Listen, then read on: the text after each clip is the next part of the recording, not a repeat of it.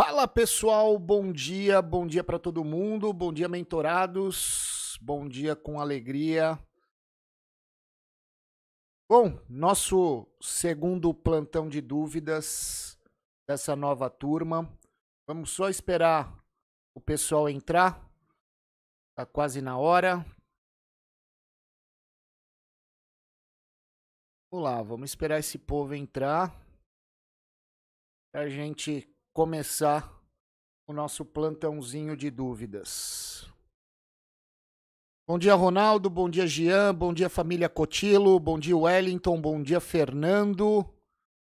Quem mais? Quem mais? Vamos lá, pessoal.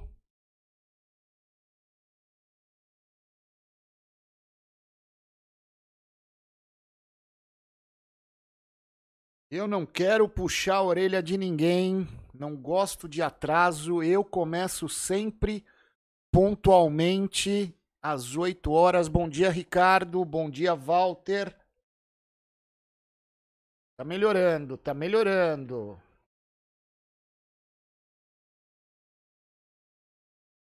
A live de ontem foi bem bacana, gente. Bem bacana mesmo. Quem não assistiu a live de ontem, eu convido a assistir.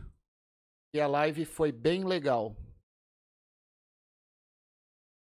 Mano, tô cabeludo, caralho.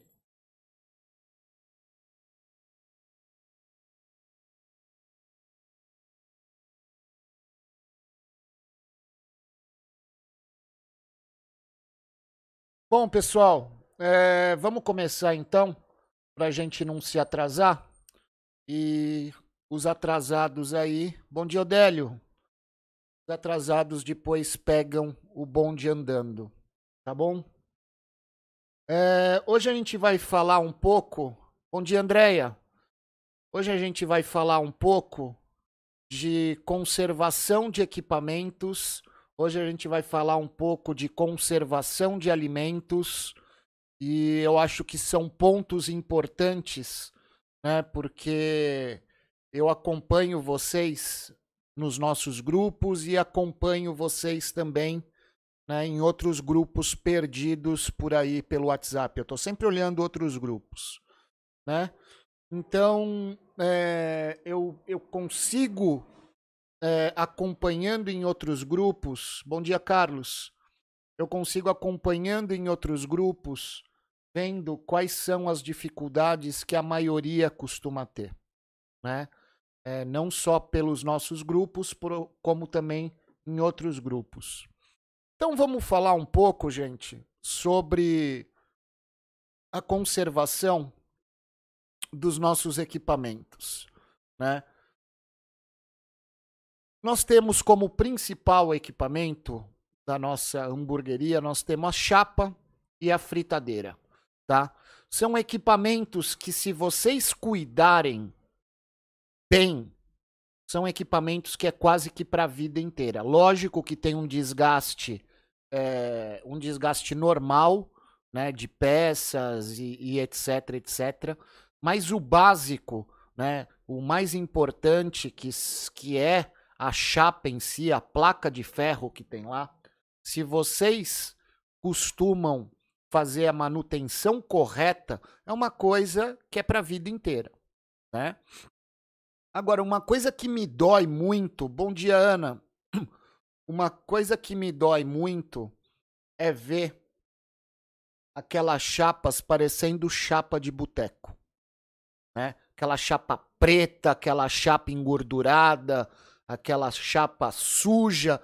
Cara, a chapa, mesmo você usando, sentando o pau na chapa, essa chapa ela tem que ter uma conservação impecável. Né? Ela tem que ter uma conservação impecável. É a mesma coisa quando nós cozinhamos em casa, né? E depois daquele dia que a gente fez aquela, aquele almoço, aquele, aquele jantar para um monte de gente, vocês vão lá e limpam o fogão de vocês, né? E o fogão fica parecendo que acabou de sair da loja. E não é diferente isso para os equipamentos industriais, que é tua chapa, tua fritadeira e etc. né? Bom dia, Sandro. Então, gente, é, é muito importante que em todo final de expediente, né? Eu sei que vocês já trabalharam oito horas, algumas pessoas 12 horas, mas é muito importante que no final do dia vocês façam a manutenção do equipamento, né? E aí vem as pessoas e falam assim para mim: "Perrone, eu posso fazer essa manutenção o dia seguinte?" Não, você não pode fazer essa manutenção no dia seguinte. Porque assim, enquanto a chapa ela tá quente, enquanto a chapa é, ela tá é, numa temperatura é, numa temperatura alta, é fácil de você desencrostar o, a gordura, né? Então, é, comprem os produtos adequados, né? Façam a manutenção todos os dias depois do trabalho, né? Você vai evitar que comece a encrostar gordura em excesso, a gordura enferruja, a gordura vai chegar uma hora que ela vai encrostar e depois ela não vai sair mais. Principalmente pessoas que compram é, equipamento usado, né?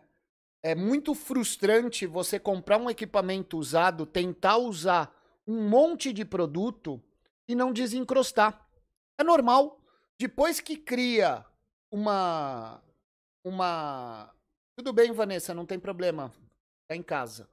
Depois que cria uma crosta de, de gordura, não há santo que vai tirar mais aquela crosta, né? Por isso que é igual carro. Se você, se teu carro apresenta algum problema, ah, depois eu arrumo. Aí aquele problema, um vai puxando o outro e quando você for ver o que você vai gastar para fazer uma manutenção, não vale a pena mais, né? Não vale a pena mais. E principalmente as pessoas que compram chapas um pouco inferiores né? A gente está falando de chapa Fire, de chapa. É... que mais? Fire, Venâncio, é... Fritomac e assim vai. São chapas que, se vocês deixarem encrostar, depois vocês não tiram mais, né? E é muito triste, né? É muito triste um equipamento que usa é,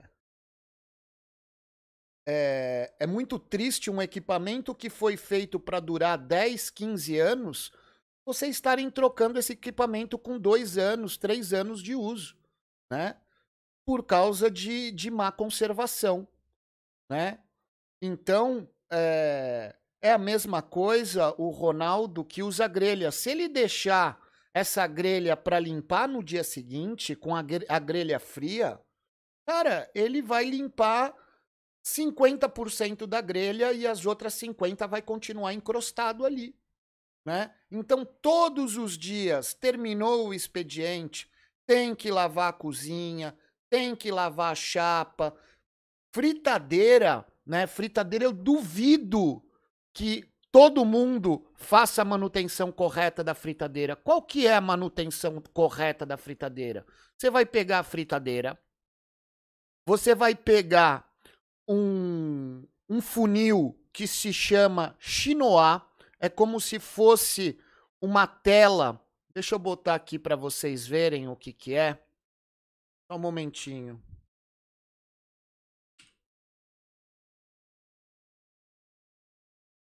Vamos lá. Vamos lá, pessoal. Calma que eu estou procurando. Tá. Isso daqui, pessoal, isso daqui é um, um chinois, tá? Isso daqui é um chinois, né? Isso daqui é um chinois. Isso daqui nada mais é do que um funil com uma malha de aço bem fininha, né? Onde você vai simplesmente coar o seu óleo. Perrone, mas eu vou coar com óleo quente? Sim, você precisa coar com óleo quente. Porque depois que o óleo esfria, todos os resíduos descem e ele começa a encrostar na resistência, começa a encrostar no fundo da fritadeira, na lateral da fritadeira. Outra coisa, os resíduos, né? Por exemplo, existe dois tipos de fritura. A fritura limpa, que é a fritura de batata, né? É uma fritura limpa, que não tem resíduo, e existe a fritura suja, que é quem vai fritar bacon, quem vai fritar empanado, quem vai fritar é, qualquer coisa que vá farinha, de rosca, essas coisas, isso é fritura suja, né? E se você deixa resíduo de fritura no teu óleo, o que, que vai acontecendo? Isso vai queimando o óleo, né? Isso vai queimando o óleo. E além de queimar o óleo, você tem um óleo que é para durar 15 dias, você vai começar a trocar o óleo toda semana porque teu óleo vai estar tá preto. Né? Então, terminou o expediente.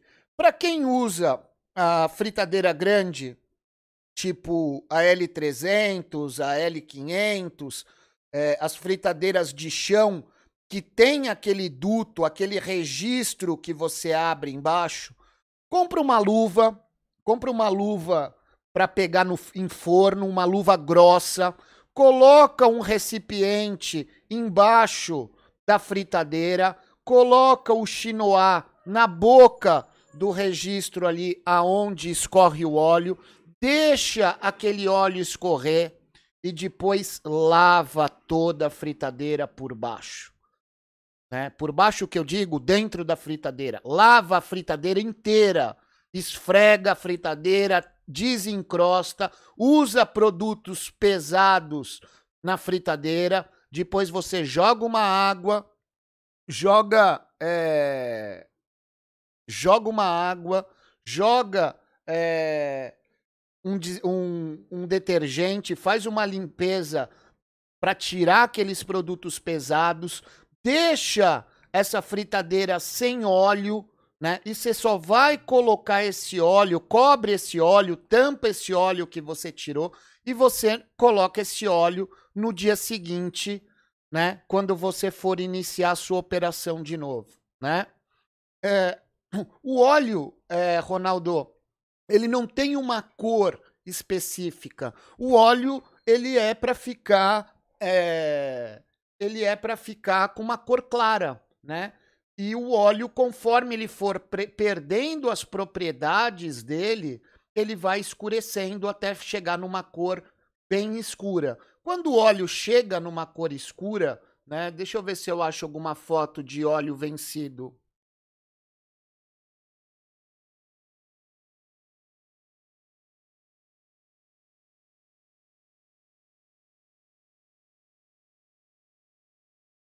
Eu vou procurando aqui, a hora que eu terminar o raciocínio, aí eu tento mostrar para vocês.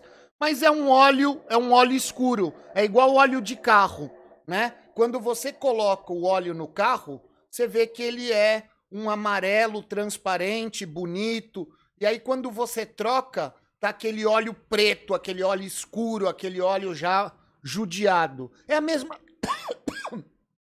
É a mesma coisa, gente, a fritadeira né? O certo de uma fritadeira é você trocar o óleo a cada 15 dias, né? Ai, Perrone, o meu óleo dura um mês. Não, cara, nenhum óleo vai durar um mês. O óleo não foi feito para durar um mês, ainda mais você trabalhando todos os dias, né? Infelizmente, o óleo ele tem uma vida útil, né? Você pode ver que quando o óleo está vencido, as coisas demoram mais para fritar, é, as coisas. É, as coisas começam a ficar encharcada porque o óleo ele perde a, as propriedades dele, né? Então, por que que a gente trabalha com óleo de algodão? Por que, que a gente trabalha com óleo de palmeira e não o óleo normal? Esses óleos, o óleo de algodão, ele, ele, é, ele aguenta mais temperatura, né? Ele queima com mais dificuldade. Ele é um pouco mais caro, né? Mas no final, na ponta do lápis, na ponta do lápis, ele dura muito mais do que um óleo de soja, por exemplo. Né? O óleo de soja é o pior óleo para a gente trabalhar com fritura. Né? É o óleo mais barato, é o óleo que a maioria das pessoas usam, mas é um óleo que não aguenta temperaturas. Né? Não aguenta temperaturas. Ele queima muito fácil. Né? Aqui na minha casa, por exemplo, eu trabalho com óleo de girassol, né? Ou óleo de canola, né? São óleos que aguentam mais temperatura e que vão me durar mais, né?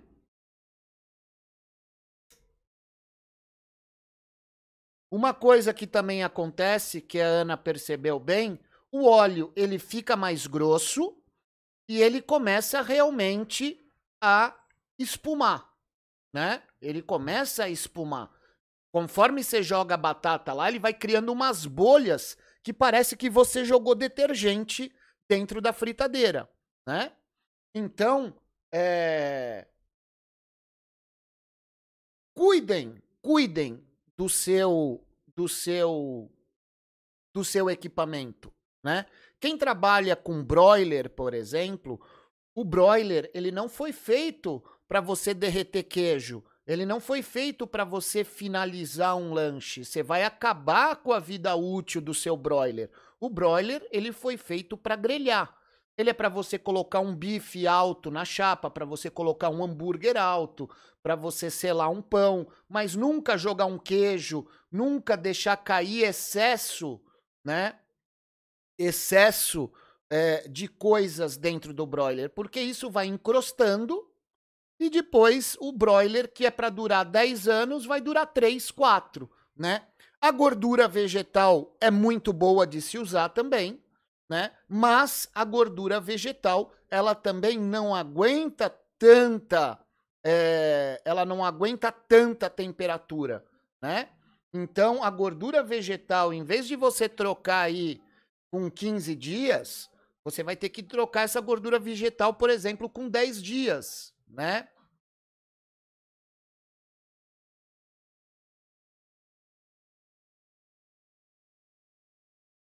Gente, é, depois que o óleo perdeu as propriedades, né? Depois que o óleo perdeu as propriedades, ele não serve para fritar mais nada, né? Ele não serve para fritar mais nada. Não adianta você tirar o óleo sujo e falar, ah, com esse óleo sujo, igual o Família Coutinho tá falando, eu posso é, fritar empanado? Não, o óleo perdeu as propriedades. Né? Ele já não serve mais para nada. Ele serve para virar sabão. Né? Então, pessoal, o que, que eu aconselho? Quem for trabalhar com fritura, quem for trabalhar com, com, com fritura não, quem for trabalhar com empanado, tenha uma fritadeira pequenininha só para aquela fritura suja, né? Ah, Perrone, é... Ah, Perrone, é... mais um gasto. Cara, é uma opção que você vai estar tá fazendo. É uma opção que você vai estar tá fazendo se você acrescentar esse tipo de coisa no seu cardápio né? Porque quando a gente usa fritura suja, né, que a gente que são os empanados, né, a batata, ela pega o gosto muito fácil de outras coisas que você usa. Então, assim, fritadeira de batata é só de batata. Né? Fritadeira de batata é só para batata. Primeiro que teu óleo vai ter uma vida mais longa, né? Porque não vai cair resíduo. Sempre tem ali uma peneirinha, às vezes tem uma batata que é menor do que o buraco da tua cesta, e aquela batata, quando você tira a cesta, fica boiando ali. Se você esquece uma batatinha boiando ali, fritando e passando do ponto, isso vai escurecendo o teu óleo, porque essa batata começa a queimar e ela começa a contaminar todo o seu óleo. Né? Então, todo o resíduo que fica na fritadeira quando você tira a cesta, você tem que ter uma peneirinha ali para ir jogando fora aqueles resíduos. Né? Então, eu aconselho quem for trabalhar com outros tipos de fritura, ah, eu trabalho com anel de cebola, ah, eu trabalho com queijo empanado, ah, eu trabalho com, sei lá, com frango, aquela receita do KFC que eu ensinei. Tenha uma fritadeira só para aquele tipo. Só para aquele tipo de fritura, né?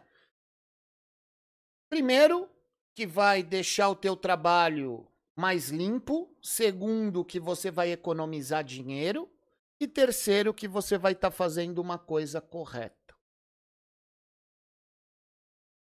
Ai, Perrone, puta trampo tirar o óleo quente. Cara, é, puta trampo tirar um óleo quente. Por isso que eu falo, conforme a tua hamburgueria vai crescendo, você vai comprando equipamentos melhores. Se você tem uma fritadeira de chão, é só você botar um recipiente embaixo, abrir um registro, você não tem contato, né?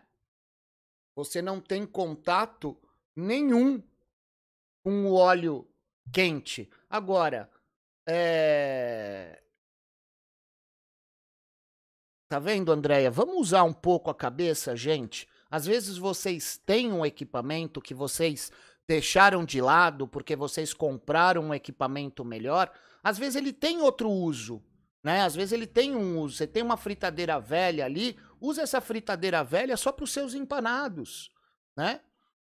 E o ideal, conforme a vida de vocês for melhorando, vocês forem vendendo, vocês vão comprando equipamentos mais profissionais, né? Equipamentos mais parrudos que deem conta da que deem conta da, da operação de vocês, né? Às vezes é, eu, eu vejo pessoas falando, poxa, eu vendo 300 hambúrgueres no final de semana. Legal, bacana. Mas o meu delivery demora uma hora e meia. Aí você vai ver por que, que demora uma hora e meia. Porque o cara usa uma chapa de 60 centímetros. A hamburgueria dele cresceu, e ele simplesmente não foi se adequando com o crescimento. Foi gastando dinheiro em outras coisas, não vê que a hamburgueria dele está precisando de um up, né? E vai postergando, né? E vai aumentando o tempo de delivery, vai aumentando é, tempo de montagem, vai é, vai simplesmente acumulando comanda e aí o cara começa a fazer o quê? Ah, chega final de semana, o cara pré-frita um monte de hambúrguer, empilha aquele um monte de hambúrguer no canto da chapa ou coloca numa caixa de isopor com papel alumínio, como se fosse churrasquinho de centro da cidade. Sabe aquele churrasquinho que você vai no centro da cidade e pede um churrasquinho de carne? O cara abre o isopor, tira um churrasquinho que ele já pré assou ali na churrasqueira e coloca de novo só para dar uma esquentada e joga um molinho para dar uma maciada na carne? É isso que as pessoas começam a fazer com hambúrguer. Né? Outra coisa, pessoal, é... tem gente que recolhe o óleo, né? Recolhe o óleo e às vezes paga pelo teu óleo.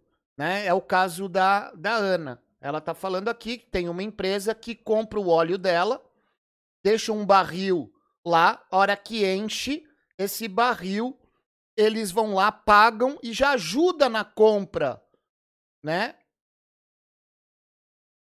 Tem gente que pede para doar, né? Não é para doar, gente. Isso é dinheiro. Ou ele, a pessoa te devolve em produto de limpeza, né?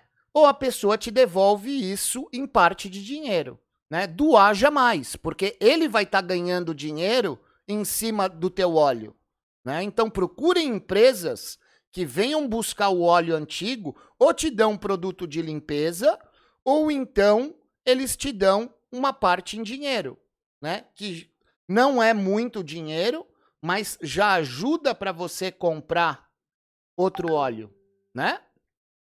Então, pessoal, é, é muito importante a preservação do equipamento. E não só a preservação do equipamento, como também é, você preservando o equipamento, fazendo é, a manutenção correta, você vai ter uma maior durabilidade do teu produto, né? Vai dar uma qualidade melhor para os produtos que saem daquele equipamento, né? Então, por exemplo, vai criando uma crosta na chapa, chega uma hora que a tua chapa para de segurar calor, porque você criou uma camada a mais naquela chapa que é a crosta. Né? Aí você acha que a tua chapa tá fraca, que a tua chapa não funciona mais, e etc, e etc, né? Então, gente, é, façam a manutenção. Eu sei que dá trabalho, eu sei que é um pé no saco você ter trabalhado oito horas por dia e depois ter que lavar uma cozinha, ter que lavar uma chapa, ter que lavar uma fritadeira, mas a vida de cozinha é assim, tá? A vida de cozinha é assim. Infelizmente, ninguém falou para vocês que, eram, que é fácil a vida de cozinha. Se em algum lugar vocês leram, escutaram que cozinhar é fácil, te enganaram. Né?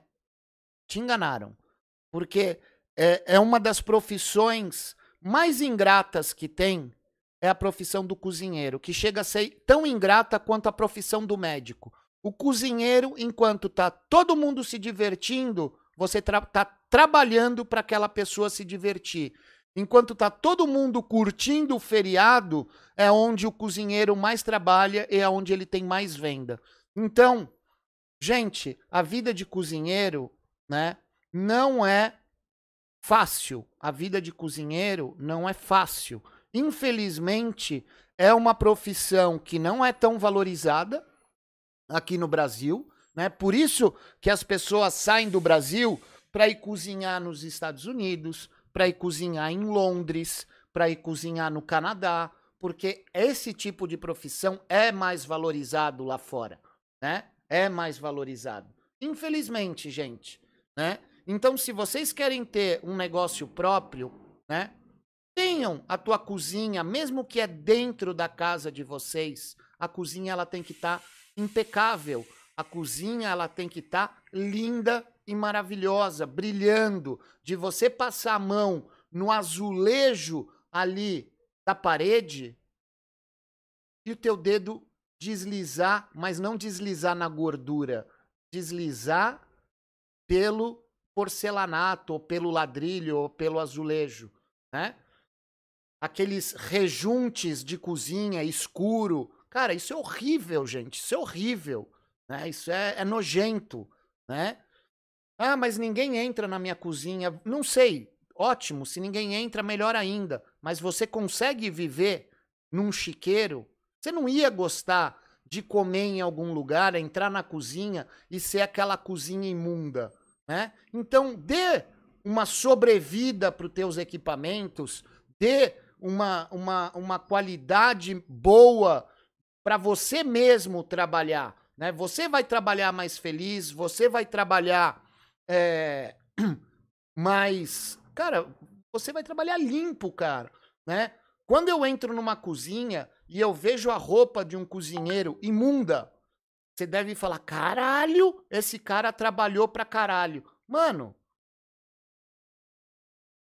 o avental de um cozinheiro, o avental de um, de um chefe de cozinha ou é, de uma pessoa que trabalha na cozinha, ele tem que ser tão limpo quanto um avental de UTI de uma pessoa que trabalha no hospital. Né? Você tem que estar tá impecável. Imagina que você tem um ponto fixo, né? E de repente um cliente quer te elogiar e fala assim: "Me chama o chefe lá da cozinha né? Isso acontece muito em restaurante. Você sai de dentro da cozinha para ir para o salão conversar com o cliente. Imagina você tá com o avental todo cagado. Todo cagado. Mano, não dá. O avental, a roupa, ela tem que estar tá impecável. E é exatamente o que o Ronaldo tá falando. Imagina você ficar transpirando em cima da chapa, você tá trabalhando ali de blusa regata. Gente, existe roupas para você trabalhar na cozinha, né? Existe sapatos especiais para você trabalhar na cozinha. Imagina se cai óleo e você tá de chinelo. Imagina se cai óleo e você tá com um sapato fino ali no peito do pé. Isso fura, gente. Isso dá uma queimadura horrível. Né? Então, usem roupas e equipamentos adequados para a cozinha, mesmo que vocês trabalhem em casa. Principalmente vocês que trabalham em casa e que não estão usando equipamento industrial, que vocês estão usando o equipamento de cozinha, que ele é um equipamento que não foi feito para trabalhar o dia inteiro, que não foi feito para, sabe o que eu estou falando? Ele não é para aguentar pauleira o equipamento de cozinha é, caseiro, né? Cozinha de domicílio. Então, gente, ah, mas Perrone, você trabalha, você faz na sua casa, você fica de sapato de cozinha, cara. Eu, eu quando eu gravo, né, os meus, os meus vídeos, eu tô sempre de sapato de cozinha, eu tô, eu nunca tô de bermuda, eu tô, procuro sempre estar tá com uma calça jeans, porque pode acontecer acidente, né? Pode acontecer de virar uma panela de óleo, pode acontecer de um óleo transbordar e etc, e etc, né? Então, gente, é, vamos é, entender que essas coisas parece no ouvido de vocês ser coxinha, mas não é. Se um dia acontecer um acidente, se um dia acontecer alguma coisa, vocês vão falar, puta que pariu. Imagina se eu tivesse de tênis, imagina se eu tivesse de havaiana, né? E outra, é, sobre a manutenção do equipamento, a mesma coisa. Vocês vão ver que o equipamento de vocês vai durar muito mais. E vocês vão falar, puta, olha que legal, cara.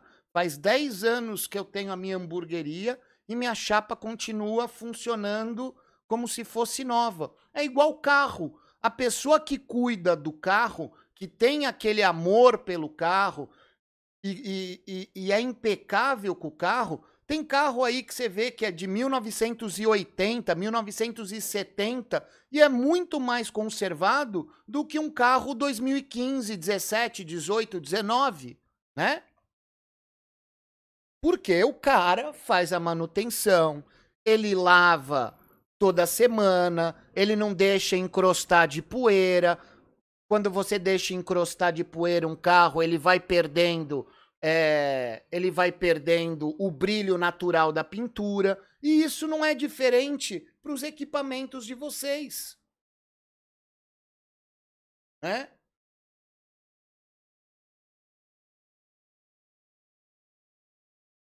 Outra coisa, exatamente, mulheres, né? Tira relógio, tira pulseira, tira anel, unha sem esmalte, essas coisas, não foi feito para para ficar na cozinha. Beleza e cozinha não combinam, né? Beleza e cozinha não combinam. Chega no final de semana que você não vai trabalhar, faz a sua unha. Ah, eu quero ficar com unha pintada, então usa luva. Usa luva. Né? Outra coisa, luva e chapa também não combinam.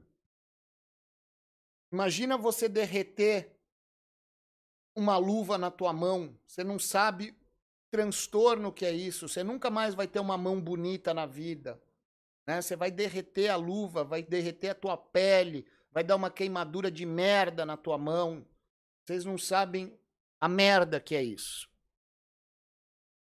Bom, vamos falar então um pouco também de conservação de alimento, né? Isso é uma dúvida muito grande das pessoas. Como que eu vou conservar a minha carne, né? Como que eu conservo a minha carne? Você tem duas opções de conservar a sua carne. Uma é você moldar os discos de hambúrguer, né? Deixa na geladeira fechado, né? E essa carne ela vai durar três dias. Você pode usar ela na sua hamburgueria durante três dias. Então, vamos lá. Você comprou a carne na segunda-feira de manhã, moldou os discos, aí você vai conseguir usar segunda-feira à noite, terça à noite, quarta à noite. Na quinta-feira ela já não serve mais. Porque ela já vai estar tá escura, já vai estar tá escura. E como que eu vou armazenar essa carne? Você vai fazer os discos, você vai colocar um separador de hambúrguer, que é um papel parafinado que você vai empilhar os hambúrgueres num recipiente, numa caixa. Eu aconselho essa caixa aqui, ó.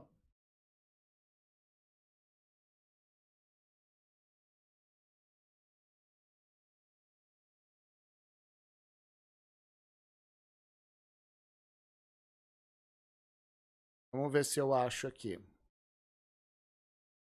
Pronto. E aqui.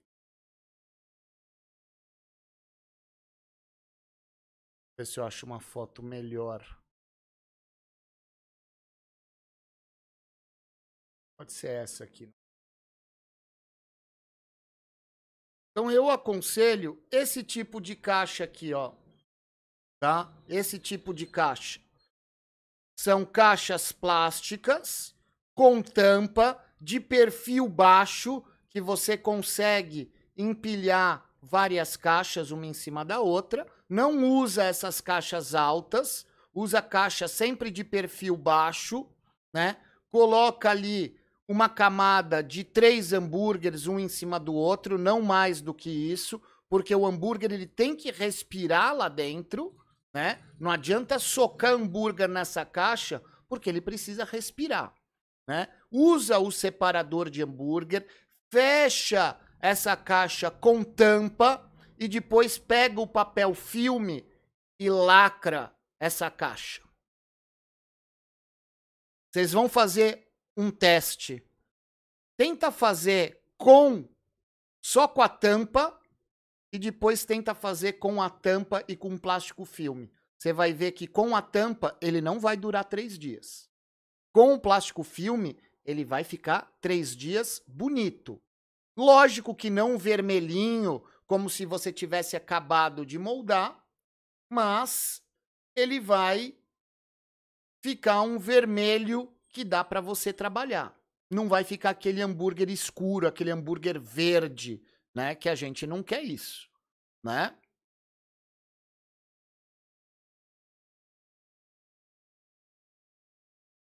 Ou então, o que você pode fazer, né?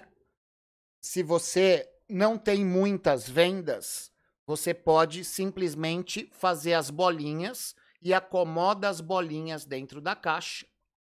E aí você molda na hora perto da, on, da hora que você vai abrir tua hamburgueria. Agora, fazer isso quando você vende 300 hambúrgueres na noite já não é legal, né?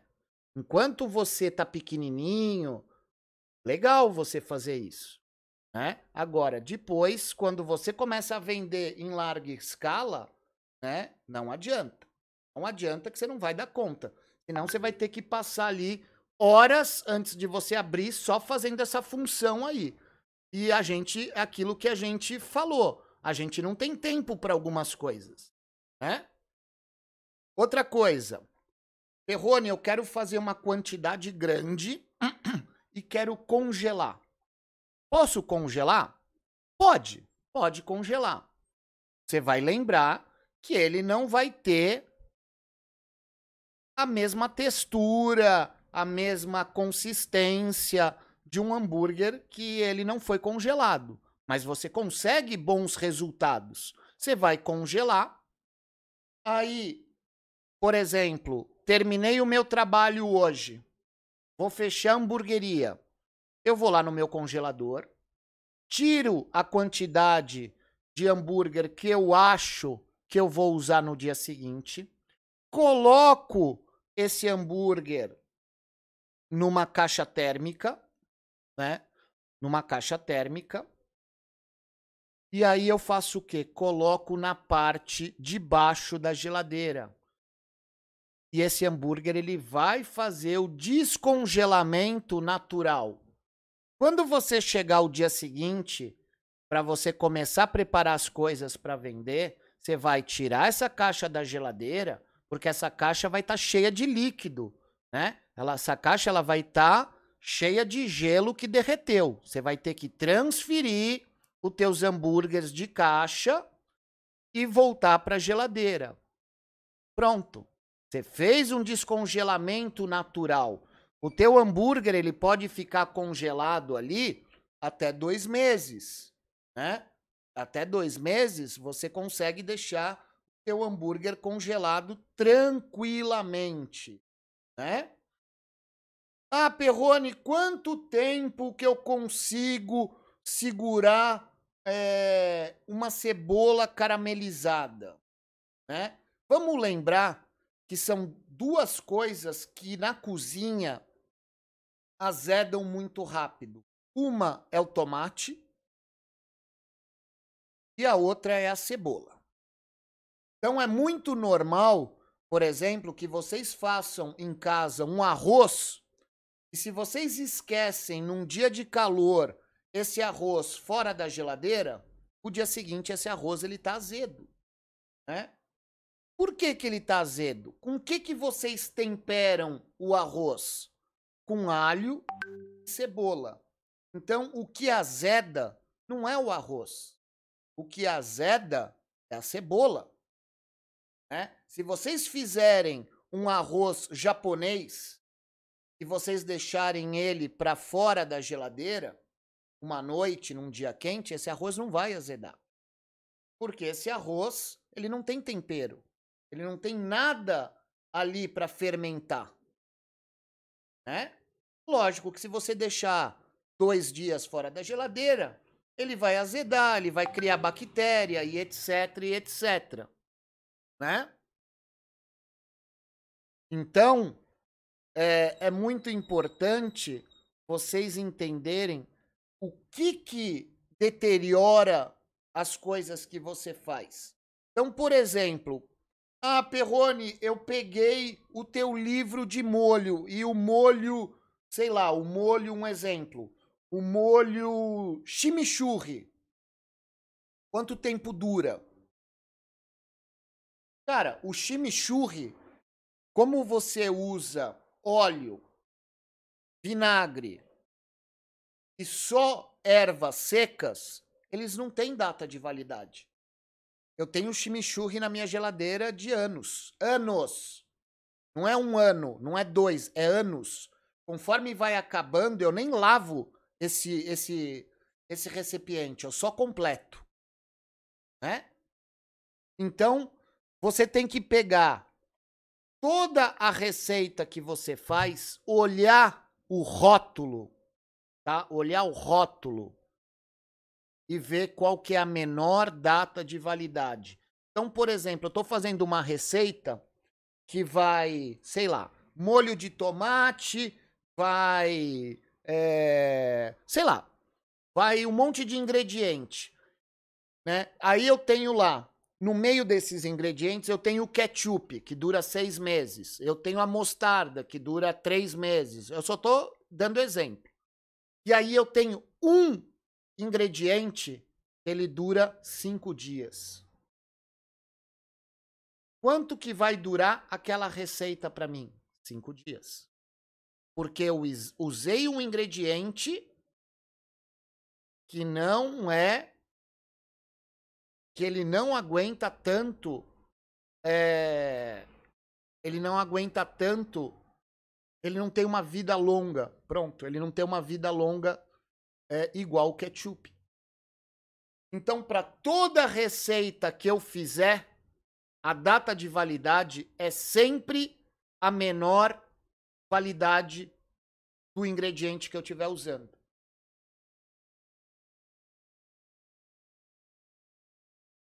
Não tem o que discutir, né? Eu estava conversando outro dia, não me lembro com quem no chat, e a pessoa estava me falando que a cebola caramelizada dele dura cinco dias, né? Cara, pode durar cinco dias? Pode, pode durar cinco dias. Vai depender de N fatores, de temperatura, é, do que, que você fez, como você fez a cebola caramelizada e etc, etc. Né? O ideal de uma cebola caramelizada é dois dias. Pode ser vendida com cinco? Talvez sim, talvez não.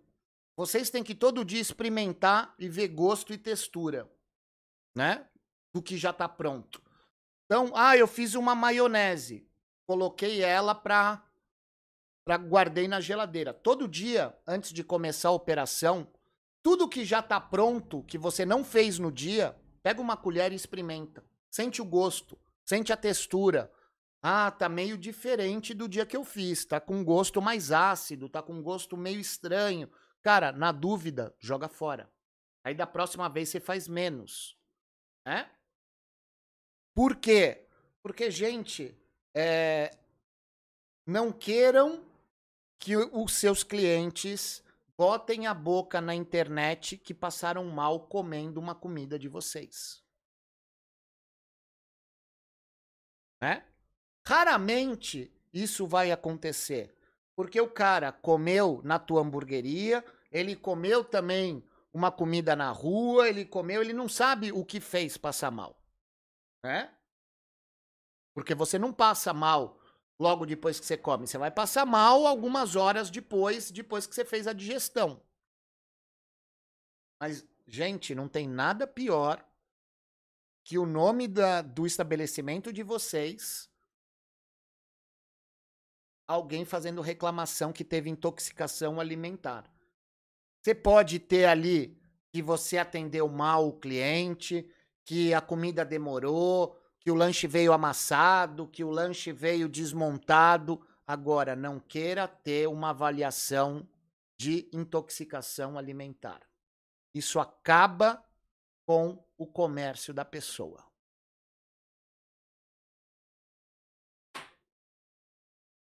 Como que eu vou guardar? Como que eu vou guardar as coisas que sobraram hoje para o dia de amanhã? Exatamente como você guarda a carne. Exatamente. Você vai colocar num recipiente com tampa, né, um recipiente limpo, de preferência, não usem plástico, né? Para o hambúrguer você pode usar plástico, mas para os demais, procurem usar vidro, procurem usar é, inox, né? Coisas que não peguem gosto, que não peguem cheiro. Né? O plástico ele pega muito gosto, ele pega muito cheiro, né? Aí você tampa, bem tampado, e passa o plástico filme.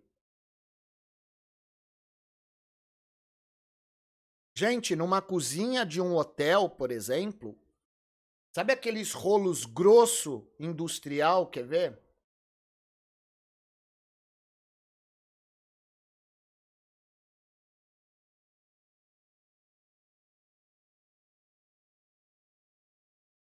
Esse rolo aqui, ó. Dá uma olhada. A grossura desse rolo aqui, ó. Um rolo desse num hotel por uma semana. Uma semana, dependendo do tamanho do, do hotel. Porque tudo que é feito na cozinha industrial, quando você vai armazenar, você sempre veda isso com plástico filme. Tudo que você faz e for armazenar, vai plástico filme. Né? Isso é normal numa cozinha. Né? Isso é normal é, no dia a dia. Tá? Isso é super normal. É caro, é caro. Mas isso vai dar uma qualidade a mais e uma vida longa para o seu alimento. Se isso fosse só é, firula, né? a gente não, não ia usar. Eu não ia estar tá falando aqui as coisas por firula. Tem coisas que funcionam e tem coisas que não funcionam que eu acho que é extremamente frescura. Mas isso não é uma frescura, né? Isso é uma necessidade. Então não comprem plástico filme de rolinho pequeno de mercado. Fica caro. Compra plástico filme de rolo industrial, tá? Outra coisa, que vocês têm que comprar rolo grande, tá?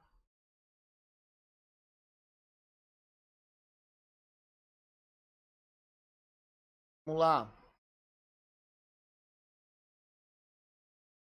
Daqui. Ó. Perfex. Cara, terminou a montagem. Deu aquela folga nos pedidos.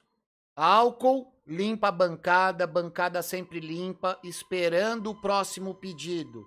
Na hora da pauleira, não dá para você ficar limpando a cada lanche, mas deu um intervalo, joga ali um alquinho na bancada, limpa a tua bancada, vai preservando, joga tudo pro chão, porque no final do dia você vai limpar aquele chão, você vai lavar aquela cozinha, né? Se você tem é, uma cozinha, um ponto fixo, que tem uma pessoa que fica lavando louça e ela tá desatarefada, essa pessoa vai passar uma vassoura, vai limpar essa cozinha de tempo em tempo, né? Para o final do dia a cozinha tá ali fácil para ser lavada, tá? Então, gente, tem coisas que vocês precisam entender e que só com o tempo, né, vocês vão adquirindo essa experiência, tá? Perrone, usar a maionese industrializado para saborizar, a durabilidade é a mesma que eu fizer é, é, toda caseira? Não. Se você vai usar a maionese para saborizar, né, e a maionese industrial, ela tem uma vida mais longa. Mas, por exemplo, eu peguei uma maionese industrializada e vou fazer por exemplo, um molho ali de maionese que vai cebola. Aquela maionese de seis meses, ela vai durar dois dias. Né?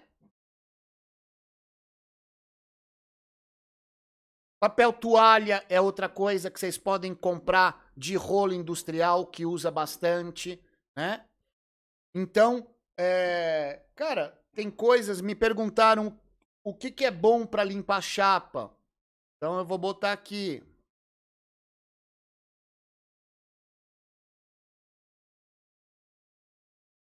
Vamos lá.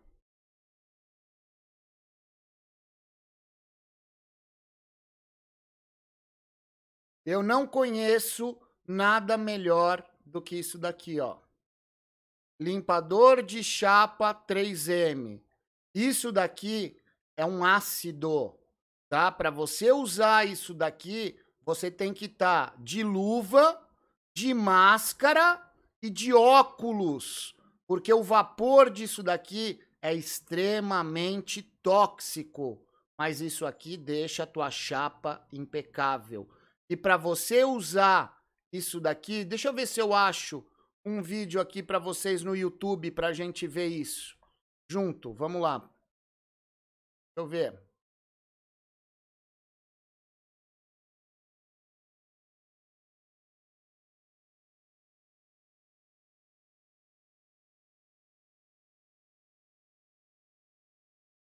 Vamos ver se eu acho alguma coisa.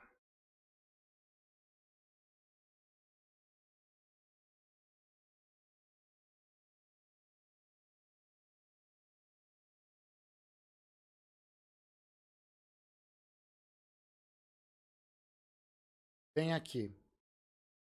Vamos ver se o vídeo é bom. Vamos assistir esse videozinho junto aqui, gente.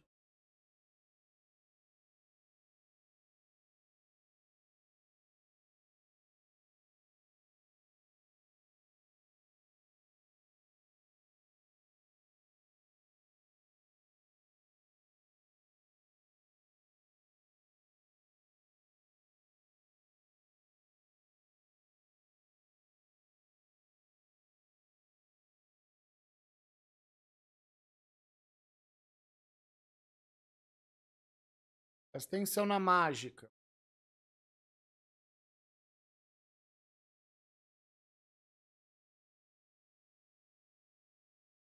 Olha isso.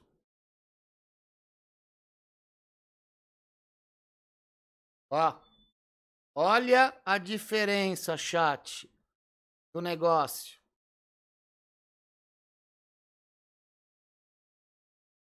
Entenderam?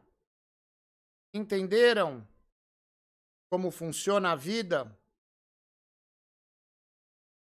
A diferença que faz?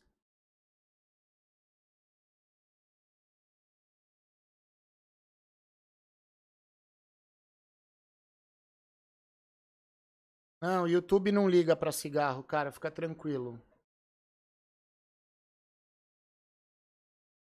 E a gente tá numa live privada, ninguém tem esse link dessa live aqui. Só nós. Mesmo quando eu faço aberta, é bem tranquilo, fica sossegado.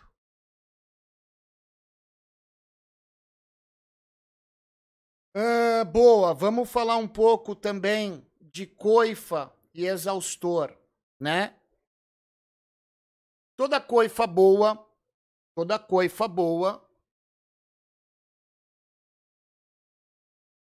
Cara, um litro desse, dependendo da tua chapa, do tamanho, dura um mês.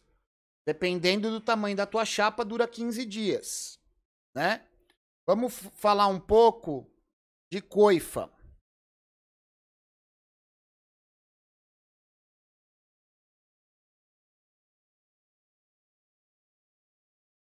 eu achar umas imagens bacanas aqui.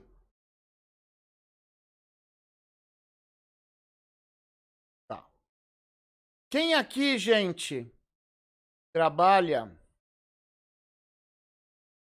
com isso daqui? Quem tem esse filtro aqui na coifa? Isso aqui é um filtro de coifa industrial, tá? E fica mais ou menos assim.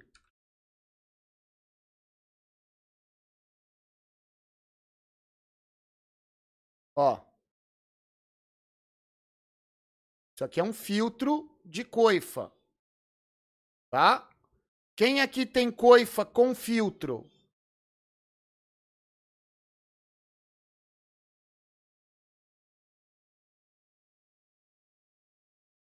Quem tem coifa com filtro?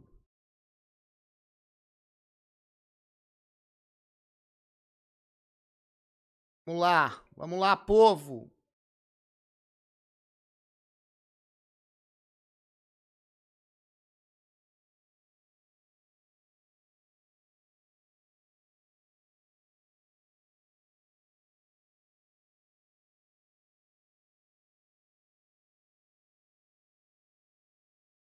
Fechei o chat de vocês sem querer.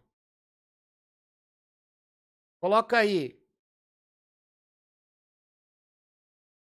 Quem aí tem coifa com filtro?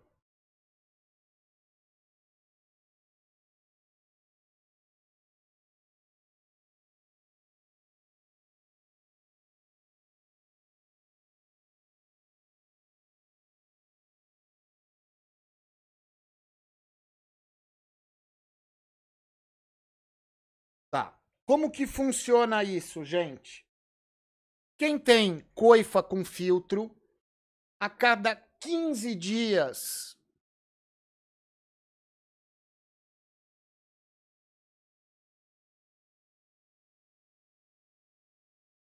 A cada 15 dias, você vai tirar o filtro da tua coifa, vai lavar ele com desengordurante, um sif da vida. Deixa ele de molho e aí depois você tira o excesso então, a cada 15 dias, você limpa. Dentro da coifa, uma vez por mês. Tá? Uma vez por mês.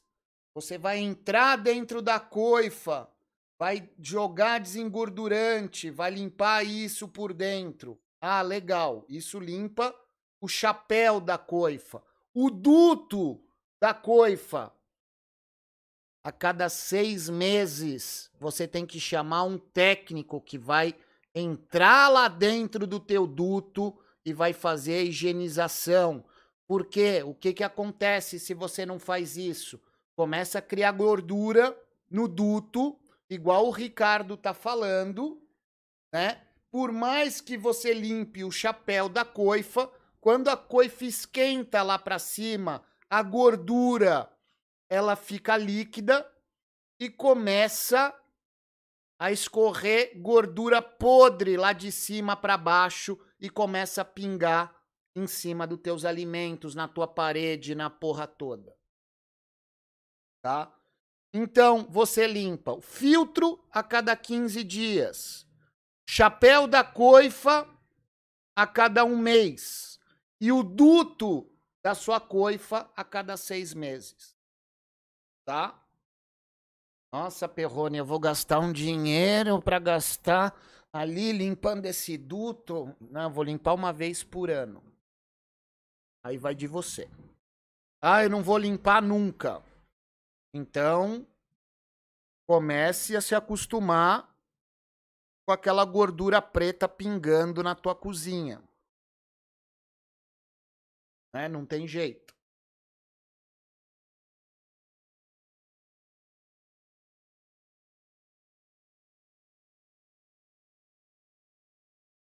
Então, o ideal, Ricardo, era você chamar uma pessoa para fazer a higienização do duto. Imagina, 14 anos e o cara nunca se preocupou em limpar isso. Aliás, ninguém se preocupa. Né? Ninguém se preocupa. Pequenos empreendedores não se preocupam com isso. Agora vocês pegam aí grandes empreendedores, né? É, grandes redes e etc, e etc. Cara, eles têm um cronograma que isso não falha, né? Porque a vigilância ela é muito cruel para as grandes empresas, né? Para tirar um dinheiro. Agora, se um dia a vigilância cai para dentro da tua loja e faz uma uma análise minuciosa e pega um duto desse que está 14 anos sem limpar, ele fecha teu estabelecimento. Até você deixar isso impecável. Impecável, depois de 14 anos, não vai ficar. Tem lugar que a vigilância eu já vi mandar trocar. E você ter que trocar um duto desse é uma puta de uma grana. E justamente a vigilância bate na tua porta no momento que você tá mais fudido de grana e que você não tem. Né? Por isso que eu falo, eu falei ontem na live, capital de giro, guarda um dinheiro, guarda um dinheiro, tá?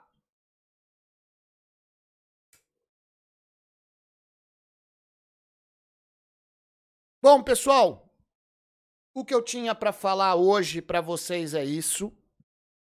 Agora, eu quero o seguinte, para quem aqui é novo na mentoria, né? Os chapeuzinhos aí, os novatos de mentoria, eu quero ver a ficha técnica de vocês. Então depois me mandem no WhatsApp, né? Eu não vou cobrar. Eu já estou pedindo, eu não vou ficar cobrando, né? Isso aí vai de vocês. Eu quero analisar a ficha técnica dos novatos, né? Quem é antigo na, na, na mentoria sabe que eu já analisei as fichas de cada um, né? Dos interessados, né? Então, se você tem interesse que eu analise a ficha técnica de vocês, me mandem essa ficha, né? Agora, não me manda a ficha de qualquer jeito, me manda a ficha no padrão Perrone de ser, né? Porque se eu vi, se vocês me mandarem a ficha e ela tiver errada, eu não vou nem olhar. Eu vou mandar de volta falar, amigão, tá errada. Vai assistir o vídeo de ficha técnica, se vira né? Se você não sabe como fazer uma ficha técnica, ficou com dúvida, peça ajuda aí para os amiguinhos, né? Tem bastante amiguinhos aí que já é macaco velho, né? Não tenha vergonha, né?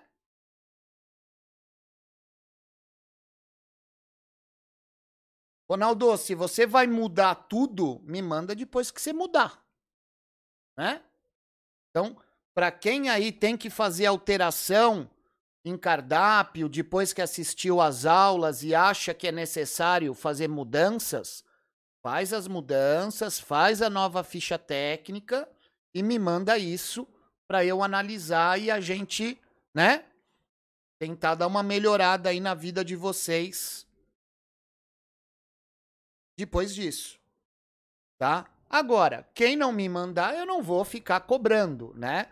Os interessados aqui são vocês. Do mesmo jeito que eu não vou ficar cobrando vocês que toda terça-feira vocês têm que estar aqui às 8 horas da manhã. Vai aproveitar, vai aproveitar é, a mentoria quem se dedica, né? Quem se dedica, né? Eu sei, por exemplo, a Ana tá todo toda terça-feira a Ana tá aqui. Toda terça-feira a Andréia tá aqui né? Então são duas pessoas que vêm da minha mentoria antiga, tem outros que também estão aqui, né? Mas são pessoas que já estão comigo na, na mentoria há algum tempo e essas aproveitam a mentoria e não querem ir embora. Não querem ir embora. Abre turma, não, Perrone, eu quero ficar mais. E estão aqui, firme e forte. São pessoas que aproveitam realmente a mentoria, né? Tiram dúvida, vêm me perguntar. Não é possível que vocês estão pagando uma mentoria e que vocês não tenham dúvida no dia do plantão de dúvidas, né? Não é possível isso. Não é possível que eu saneie a dúvida de todos vocês com os vídeos antigos, né? Então, a hora de tirar dúvida é agora, né? Toda terça-feira é hora de tirar dúvida. Pode me massacrar. Tô esperando.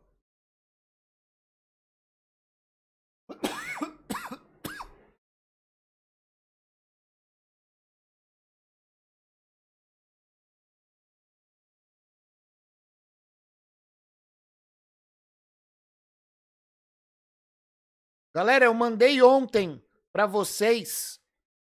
É, eu mandei ontem para vocês no WhatsApp uma receita muito foda de geleia de bacon.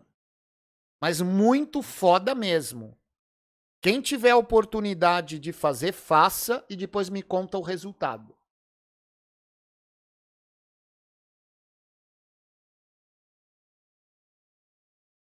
Ah, Perrone, eu não achei essa receita. Pergunta pro amiguinho que o amiguinho baixou a receita. Eu mandei ontem no WhatsApp, na hora da live, um pouco antes de começar a live, eu mandei isso.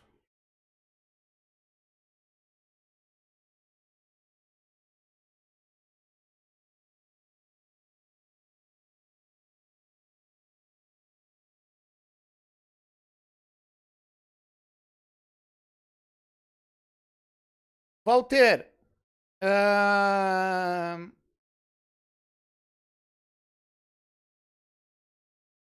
Os dois fazem a mesma função. O vertical, se você tiver uma cozinha mais apertada, né? E o horizontal, se você tiver uma cozinha mais espaçosa, né? Depende, depende qual finalidade. Ah, eu quero um freezer para eu colocar minhas porções. Eu prefiro o horizontal. Ah, eu quero um freezer para colocar os meus hambúrgueres, as minhas caixas de hambúrguer. Eu prefiro o vertical. Então depende qual finalidade, Walter. Né? Os dois fazem a mesma função. Se for por questão de espaço, o vertical. Se você tem espaço sobrando, para muitas coisas fica mais fácil você achar no horizontal.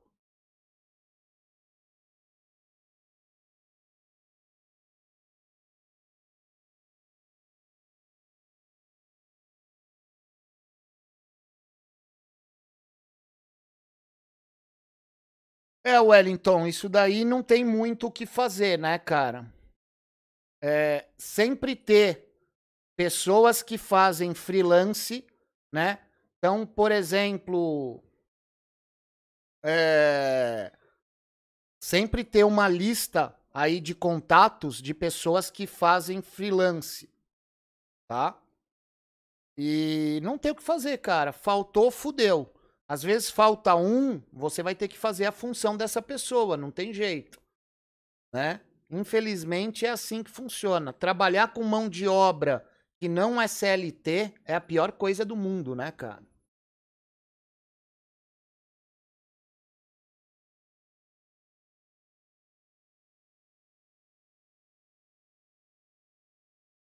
Então, Celina, é...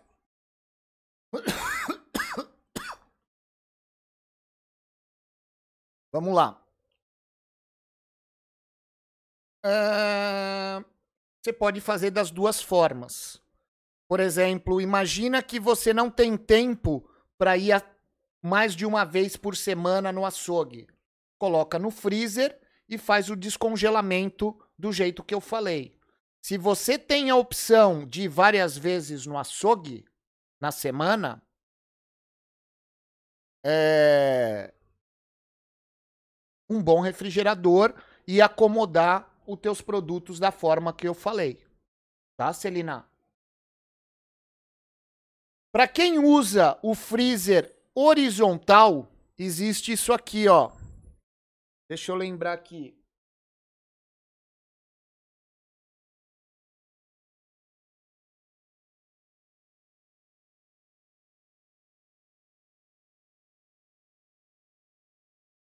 Eu achar uma foto bem legal para vocês entenderem.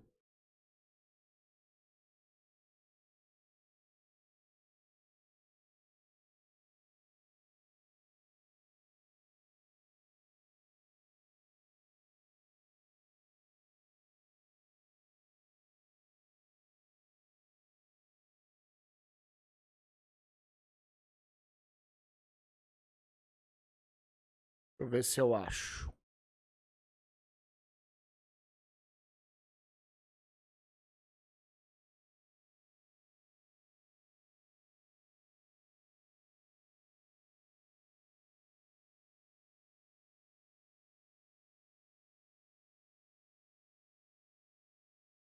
Existe essas divisórias que você compra para fazer as divisões de produto no freezer horizontal. Tá? Isso é bem bacana para você deixar o teu freezer horizontal ele bem é, organizado. Então, por exemplo, ah, eu faço as minhas frituras e eu porciono já as minhas batatas. Cara, você coloca todas as batatas porcionadas dentro. Então, se eu tenho batata rústica, eu tenho anel de cebola, então cada aramado desse fica uma fritura diferente, né? Isso é bem bacana para você deixar é, os teus freezers, o teu freezer é, organizado, tá? O que que vocês escaparam? Deixa eu ver aqui.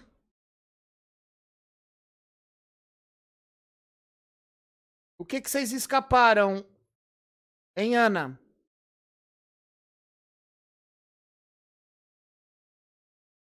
O que que vocês escaparam?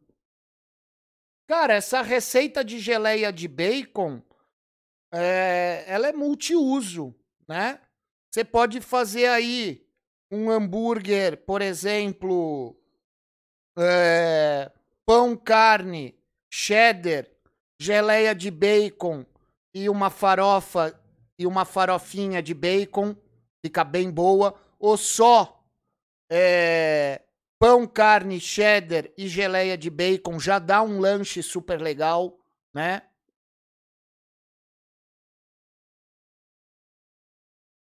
Uh, bombril você não pode usar na cozinha, tá, gente? Principalmente em cozinha industrial. Porque o bombril, ele solta aqueles fios é, de metal nas coisas, né? Na verdade, a gente usa o bombril para arear a panela. O bombril ele é feito para você usar na parte de fora da panela, né? A gente usa errado e a gente não, eu não uso bombril, tá? É, o bombril você usa na parte só de fora das coisas, não na parte de dentro. Gente, eu vou tirar a camisa que tá um calor insuportável, desculpa.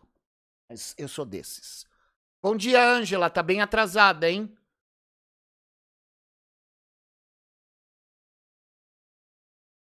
Separar os blends para refrigerar somente com o separador de papel ou pode usar plástico, como já vi em alguns lugares fazendo? Cara, não precisa separar por plástico os discos de, de hambúrguer, tá? Na hora de acomodar. Você colocando o separador de hambúrguer, ele já faz a vez dele. Tá bom, Vanessa?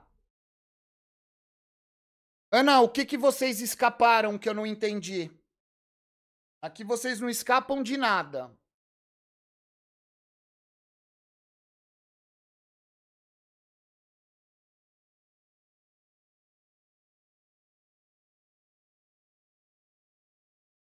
Ah, tá. Não, isso daí eu não tenho nem o que reclamar de vocês, cara. Vocês, graças a Deus, estão todas as terças aqui.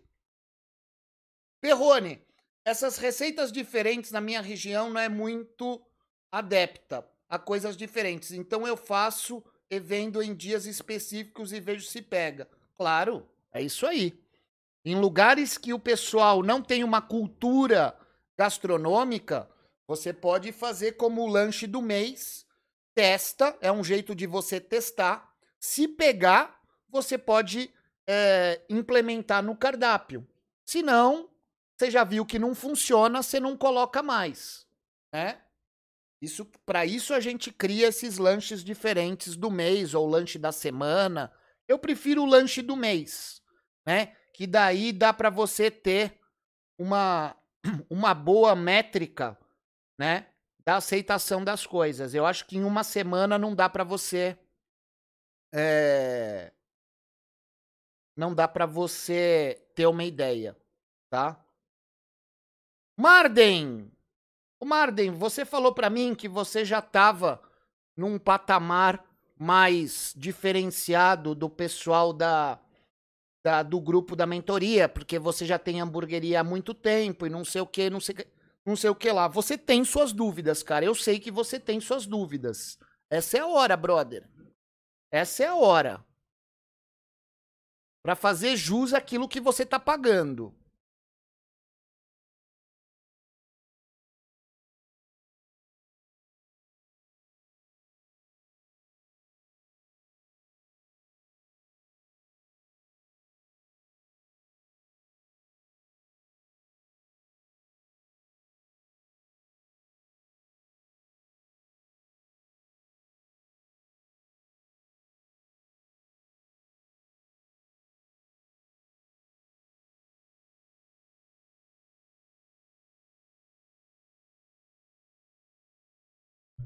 Bom, vamos lá, gente. É, para quem me segue, para quem me segue é, há muito tempo, quando eu criei o canal, eu colocava nos vídeos que eu usava um pouco de bacon nos meus blends. Porém, eu nunca imaginei, eu nunca imaginei que as pessoas iam usar as minhas receitas para vender. Né? Nunca passou pela minha cabeça isso, né? Quando eu criei o canal, né? Então, misturar, misturar o bacon na carne não é certo. Eu estou misturando uma carne bovina, carne de porco. Eu estou fazendo uma contaminação cruzada. Quando eu misturo o bacon na carne, o bacon ele vai roubar muito o sabor da carne. Agora, ah, Perrone, eu vou dar uma hamburgada em casa. Eu quero colocar o bacon. Não tem problema. Para vender, não. Tá? Para vender, não. Tá? Por favor. Você nunca vai me ver falando para você misturar bacon na carne para vender. Tá bom? Gian, em minha nova hamburgueria vou colocar seis hambúrgueres. É muito sabor. Penso que, como uma hamburgueria, devo ter opções para o cliente. Cara, seis opções é justa. Né? É justa. Agora, não precisa ter mais, mais que isso. Eu vejo o cardápio com 16, com 20 e assim vai. Né? Cara, 6, 5. Para quem vai começar, eu começaria com 4, né?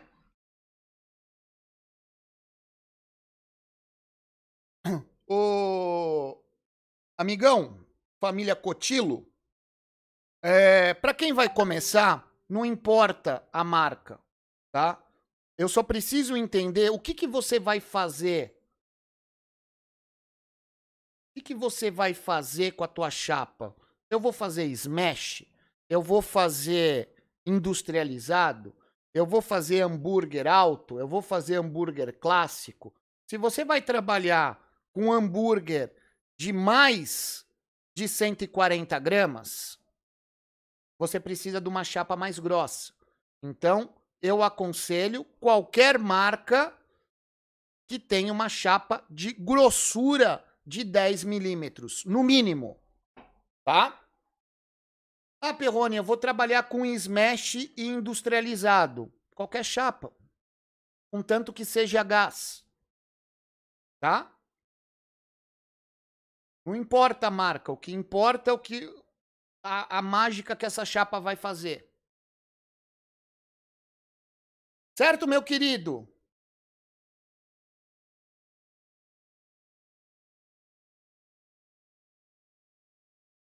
Ronaldo, agora você entendeu que você não pode colocar o bacon no blend, né? Por favor.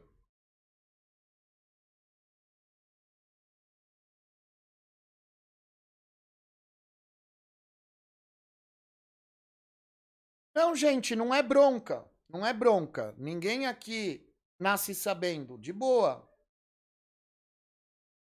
Tá?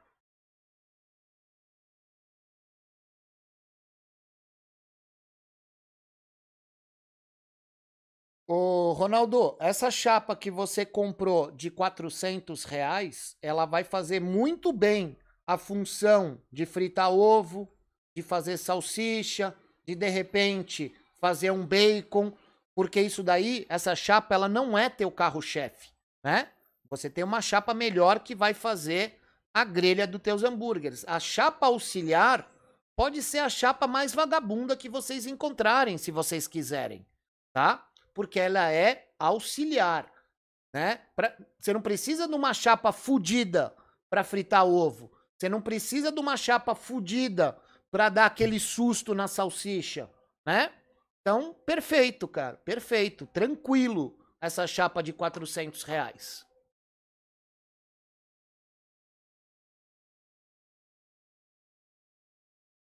Outra coisa, pessoal, é... a partir de hoje, a partir de hoje, tá? As nossas é, mentorias, elas vão ficar salvas também no formato de podcast, tá? Para quem quiser depois colocar no celular para escutar, para rever a mentoria e etc, eu vou disponibilizar no formato de podcast, tá? Assim como as mentorias de segunda-feira, né, para quem perdeu, eu também vou disponibilizar no formato de podcast, tá bom? Isso só para os mentorados, tá? Mentorado vai ter mais esse benefício aí. Vai ter as mentorias, né, em formato de podcast, tá?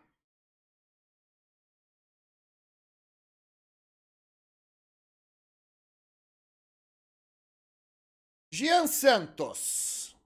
Quais os acompanhamentos para colocar na montagem de um hambúrguer? Exemplo, bacon, calabresa, ovo. Cara, o céu é o limite, cara. depende que tipo de hambúrguer você está fazendo. Se você está fazendo um hambúrguer tipo podrão, cara, você pode colocar ervilha, você pode colocar milho, você pode colocar cheddar, você pode colocar catupiry, você pode colocar batata palha. Cara, você pode colocar um monte de coisa.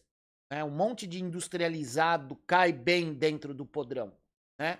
Agora, se você vai colocar. É, se você vai colocar no hambúrguer artesanal, aí você tem que fazer uma seleção melhor de ingredientes, né? Então você pode colocar aí, pode colocar o ovo, você pode colocar uma, sei lá, uma linguiça artesanal, você pode colocar é, cebola crisp, você pode colocar alho frito, você pode colocar bacon picado, você pode colocar bacon em tira, né? Então, é, cara, vai dar para vocês fazerem, dá para você fazer muita coisa. Depende do que estilo que é o teu hambúrguer, né? Para que lado você tá levando o teu hambúrguer, né?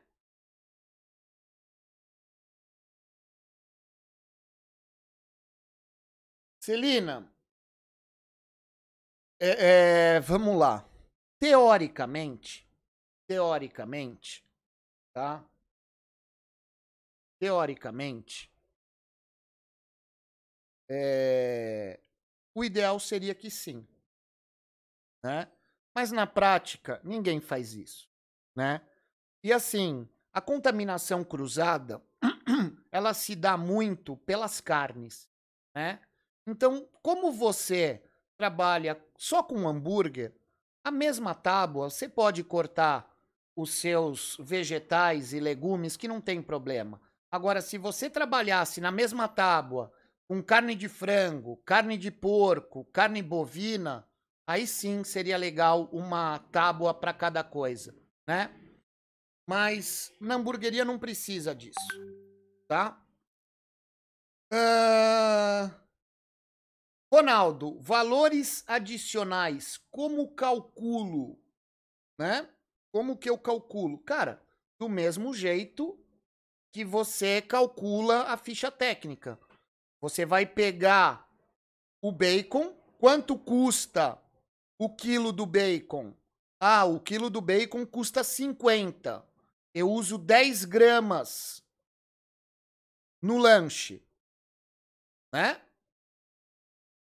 Então, custa 50 centavos 10 gramas de bacon. E aí você tem que calcular de acordo com quantas gramas que você usa é, de adicional. Né? É o mesmo cálculo. É o mesmo cálculo. Ah, eu uso eu, ovo. Quanto sai a dúzia do ovo? Tá. A, a dúzia do ovo sai 30 reais. 30 dividido por 12, você tem o, o preço da unidade do ovo. E aí você coloca o teu valor em cima para você ter o teu lucro.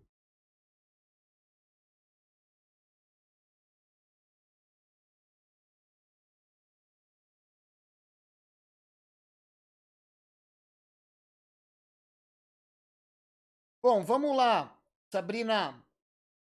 Não tem ponto a fatia de bacon, tá?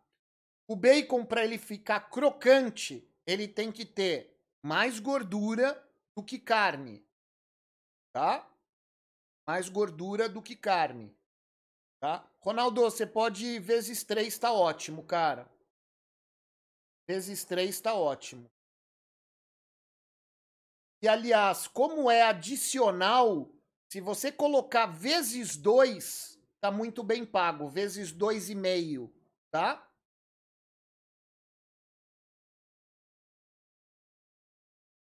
É, então, ô Sabrina, o paulista gosta do bacon crocante, tá?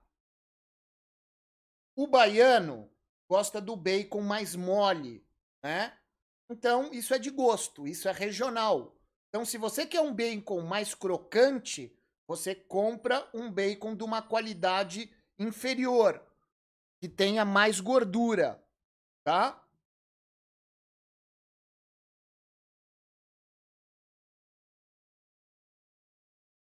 Se você quer o bacon mais macio, você vai comprar um bacon.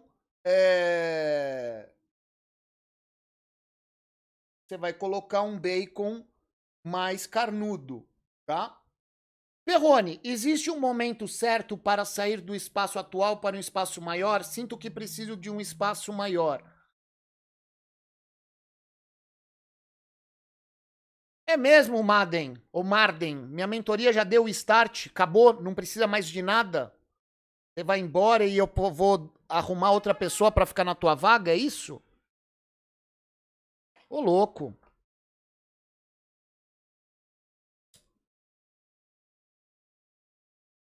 Cara, o momento do espaço maior é quando você vê que num dia de num dia de movimento, você co começa a ter muita fila de espera. Num dia de movimento, começa a ficar as pessoas irem embora porque não tem mais lugar, né? Você ter um pouco de fila, por exemplo, fazer uma fila que a pessoa vai ficar 10 minutos esperando, legal. Agora, fazer uma fila que a pessoa vai ficar meia hora, 40 minutos, uma hora esperando para entrar, Aí teu lugar já não está mais aguentando o baque.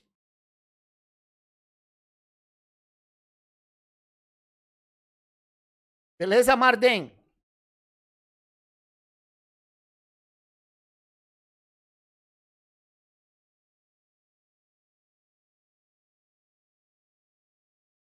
Você vai ver, Marden, que a hora que você pegar para fazer tuas fichas técnicas e fazer sempre, né? sempre atualizada, você vai ver que você vai começar a ganhar mais dinheiro, velho.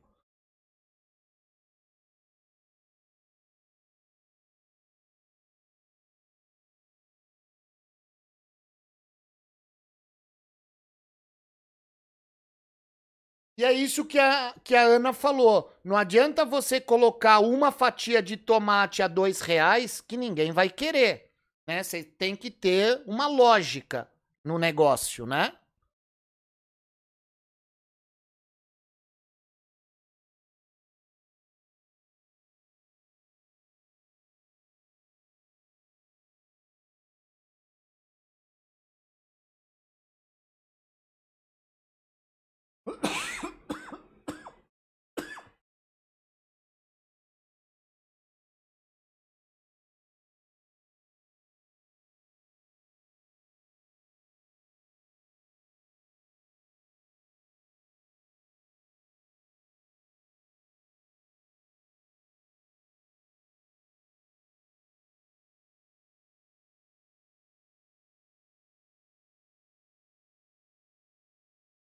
Cara, eu lembro daquelas hamburguerias. Eu, eu, eu, como que é o nome daquelas bandejas? Ô, oh, Ricardo, peraí que eu vou lembrar o nome daquelas bandejas. Ai, ai.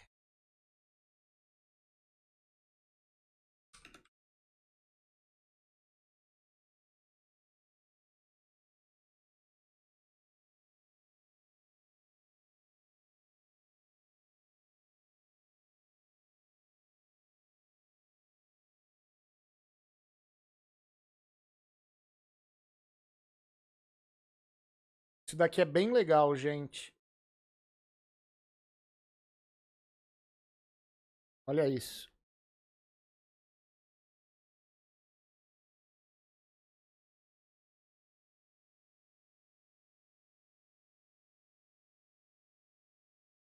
É isso aqui, Ricardo?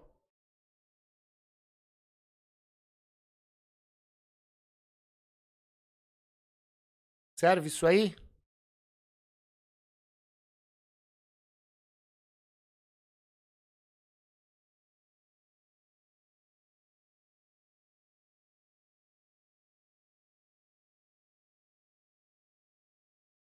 Depende de como que você vai usar isso, cara. Depende de como você vai usar isso.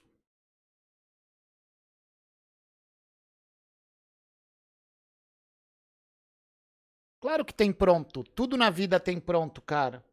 É só você procurar. E tem de plástico que é muito mais higiênico. Né? Muito mais higiênico. Cara, uma coisa que seria fantástico, eu não sei se aonde vocês moram talvez pegaria. Eu, por exemplo, teria muito. É, eu teria muita vontade de pegar um lugar, de pegar um lugar do tamanho assim de um estacionamento, colocar um container, um container e colocar as atendentes para entregar dentro do carro, velho. Tipo drive-thru, velho. Eu ia achar bárbaro se tivesse um lugar ainda assim aqui em São Paulo. Eu ia achar muito legal. Isso pode virar moda. Mas é o que o Jean tá falando, né? Mas uma coisa que pode fazer, cara, é o seguinte: fazer tipo um takeaway. A pessoa sai do carro, faz o pedido, pega a bandeja dela no container, coloca no vidro do carro e depois deixa a bandeja em cima ali, igual o McDonald's, numa lixeira para depois ser recolhido. Cara, eu acho que ia ser muito foda.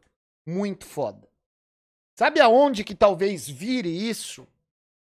Cidade de interior geralmente tem aqueles lanchões de trailer que a pessoa para do lado do trailer para comer dentro do carro. Eu acho que ia ser muito massa essas bandejas no vidro do carro, velho. Mas eu acho que isso serviria para o interior. Para São Paulo, não. Aqui em São Paulo, o takeaway funciona diferente. Mas a ideia é legal para testar no interior. Né? Eu acho que a ideia é legal para testar no interior.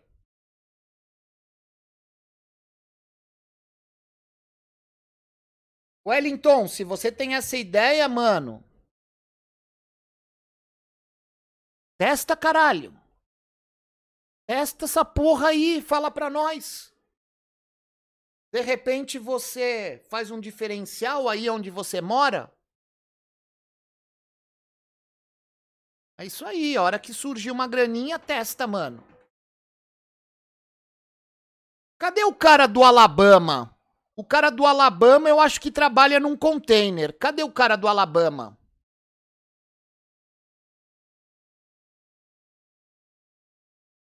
Cara, hoje tá muito na moda a pessoa ir no caixa, a pessoa ir no caixa pedir igual o shopping. Isso economiza muito você ter garçom.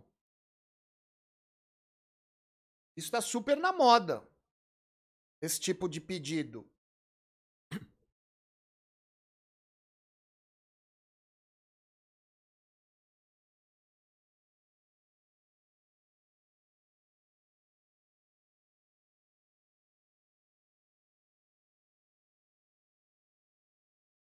Isso aí, gente. Vamos testando coisas novas, gente.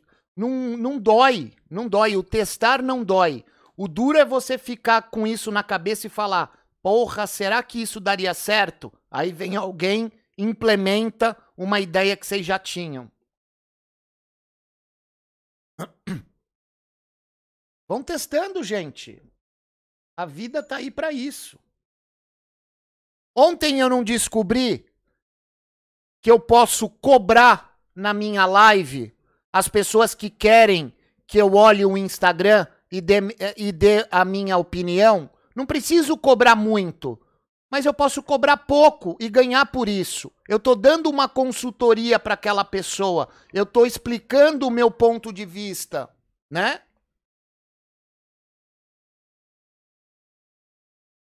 Ronaldo, você pode é, você pode tentar implementar se vocês colocarem, sabe como, em todas as suas mesas, você colocar um totem de acrílico e colocar que os pedidos são feitos no caixa, né? O que, que é um totem de acrílico? É isso daqui, ó.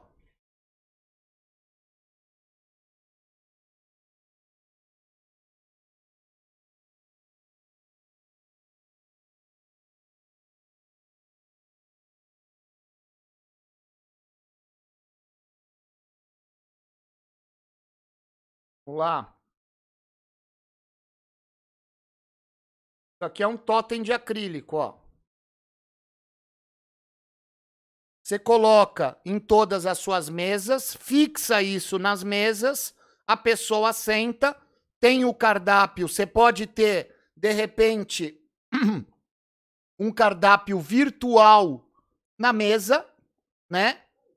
Aí a pessoa pede pelo um QR Code, sai dentro da cozinha e aí quando o prato tá pronto, grita uma senha, a pessoa levanta da mesa para pegar o pedido. Aí, ó, fechou, velho. Olha só. Ideias criativas.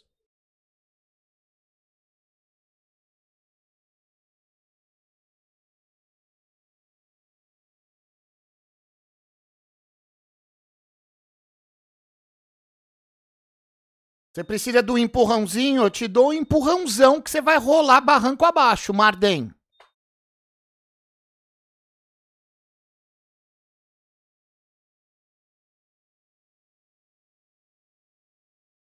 Isso daí vai dar super certo, Jean.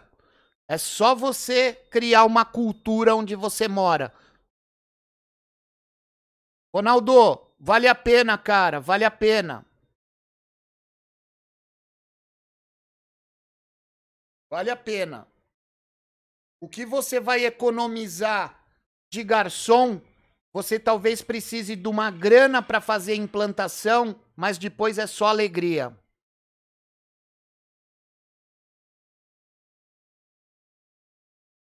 Então, de repente está na hora, Marden, de você tirar as tuas lojas, as tuas mesas de rua, né?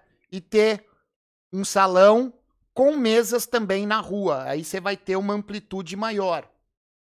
Né? Salvador tem muito disso, cara. Você tá aí na, na boca do crime. Você tá em Salvador, não tá, Marden?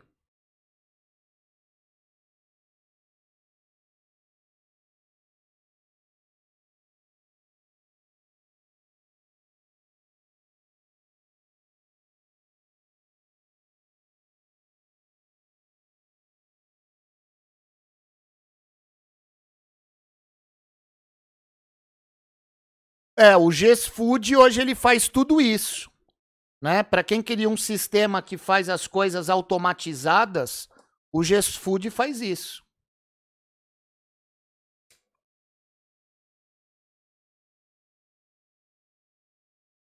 O GES Food já faz isso.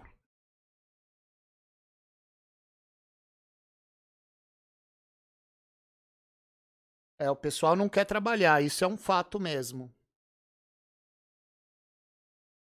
O GESFood é completaço. Vocês vão ficar felizes em usar o GESFood, ainda mais para essas ideias que vocês têm aí. O GESFood já faz tudo isso.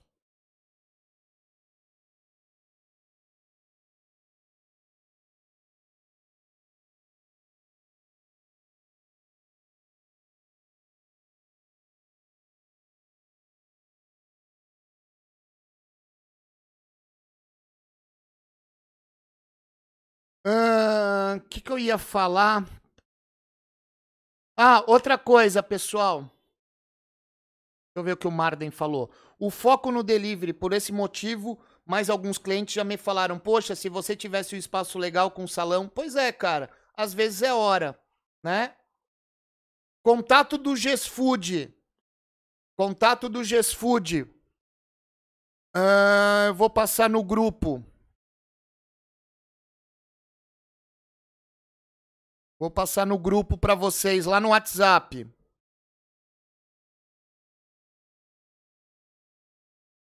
Tá aí. Já tá lá no grupo do WhatsApp.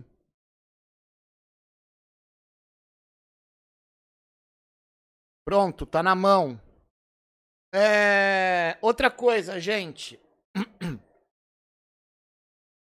É... Eu tô estudando uma nova forma da gente fazer nossas lives de mentoria, tá?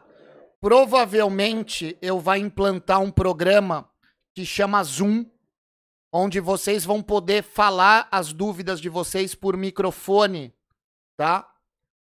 E, e se tiverem câmera, eu vou poder ver vocês e etc, etc. Né? Eu acho que isso vai ser mais profissional do que é hoje. Tá? Eu não gosto dessas lives aqui no YouTube. Me incomoda eu ter que ficar lendo. Às vezes vocês não conseguem se expressar porque tem que se escrever. Então, falando é muito melhor, né? Então, em breve eu vou estar tá querendo fazer essa mudança também, tá bom? O consumer, ele é bem top, Ronaldo, mas ele não faz isso que o pessoal aí tá querendo fazer, tá? Pelo menos não no módulo gratuito que eu conheço.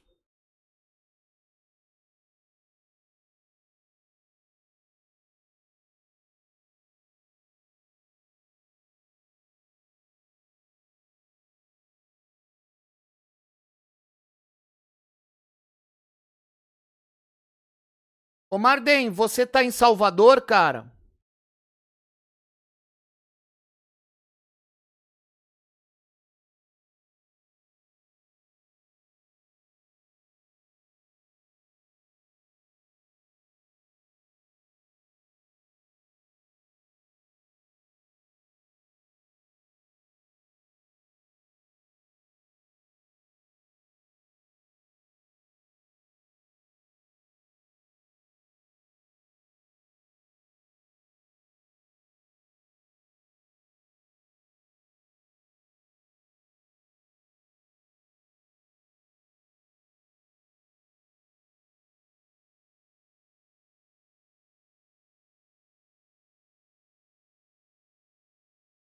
Cara, o pessoal é lento com tecnologia até que você ensina.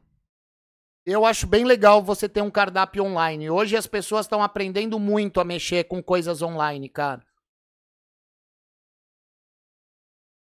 Principalmente o Gesfood, que faz. É... O Gesfood que faz via WhatsApp. Ô Marden. Você tá em Salvador, querido?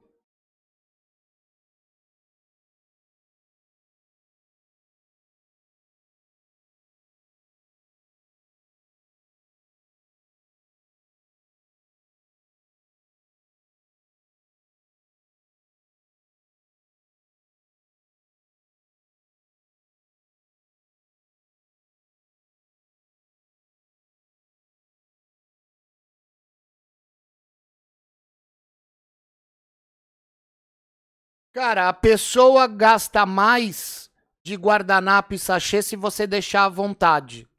Se você entregar para a pessoa no salão dois guardanapos, dois sachês, tá lindo, cara. A pessoa não vai ficar te enchendo o saco para mais. Lógico que tem as exceções, mas a maioria não.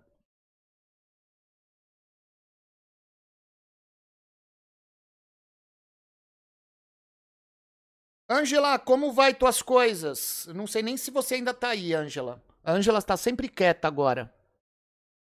Tá difícil falar com a Ângela.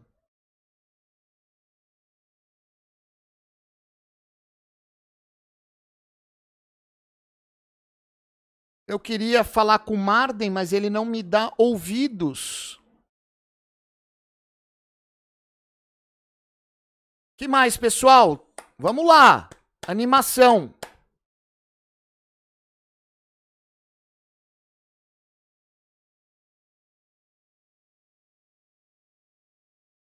Então, cara, se for para deixar coisa à vontade, você não vai deixar um ketchup de puta qualidade, né? Você vai comprar um cepera, você vai colocar um re, um um júnior da vida, né? Quando é desse jeito. É, mas aqui em São Paulo meio que proibido ketchup de bisnaga. Triste. São Paulo tá triste pra trabalhar, mano. São Paulo tá triste, triste.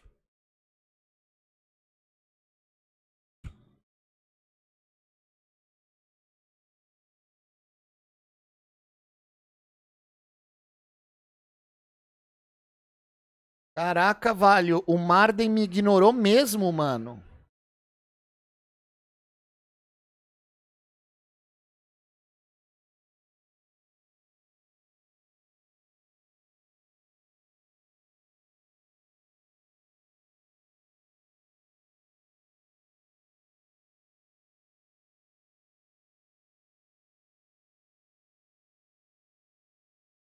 Ou ele só tá lendo e não tá me escutando.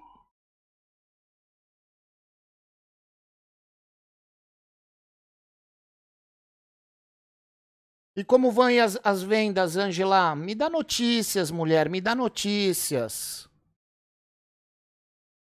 Eu preciso de notícias, eu fico carente de notícias de vocês, gente.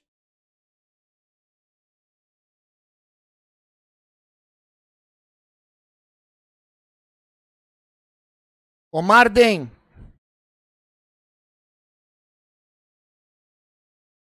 Deixa eu mostrar uma coisa para vocês, pessoal.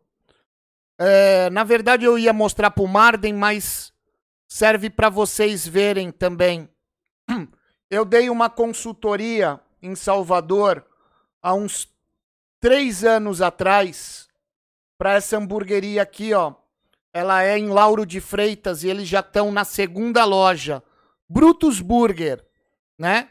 Todo o cardápio e apresentação é criação minha, tá? Dá uma olhada.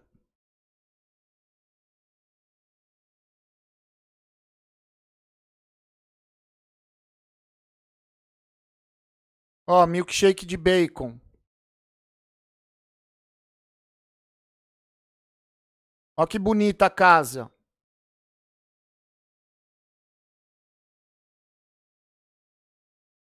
Olha que legal.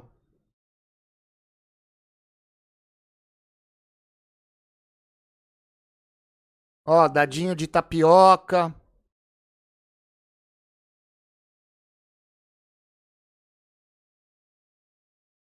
Ó que bacana. Milkshake de Oreo.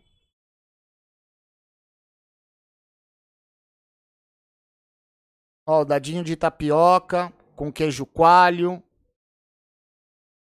Ó que bonitos pontos.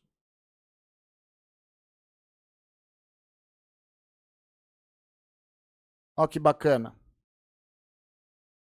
Eles em três anos já estão com duas lojas, gente. Duas lojas.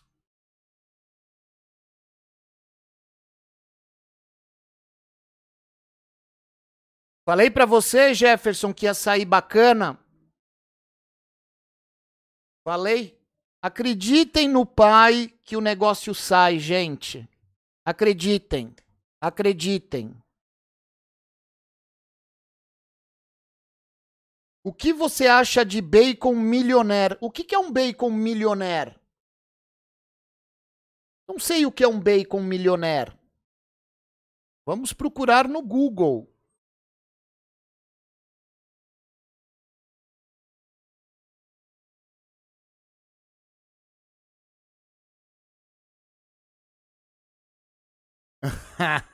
Ai.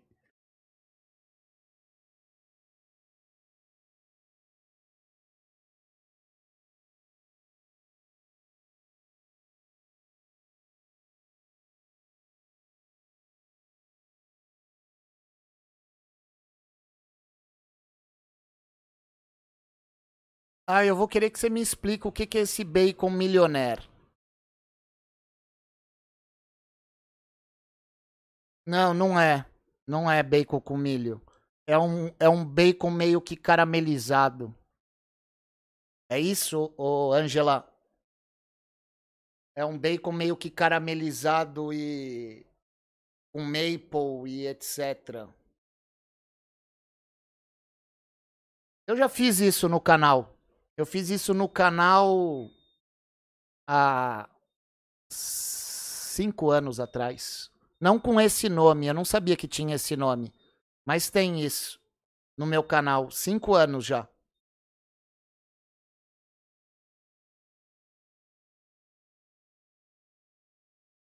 Eu acho gostoso, eu acho gostoso. Dá trabalho para fazer, Eu acho gostoso. Mas tem quem não goste.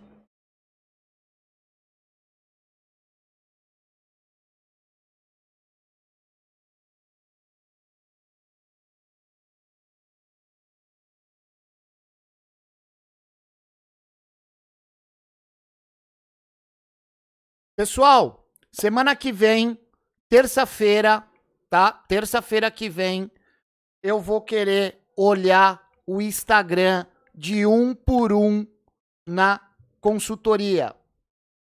Tá? Aqui na mentoria a gente vai ver o Instagram de todo mundo e eu vou conseguir analisar a foto, eu vou conseguir analisar a montagem, eu vou conseguir analisar o Instagram. A gente vai fazer isso semana que vem, um por um, tá? Um por um. Beleza?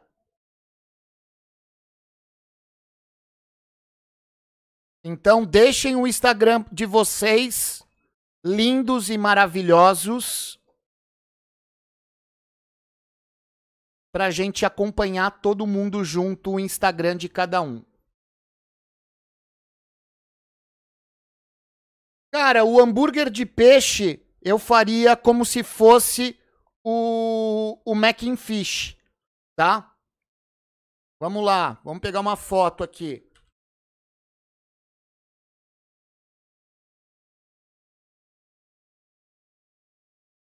o mais simples possível, tá, gente? Vamos lá.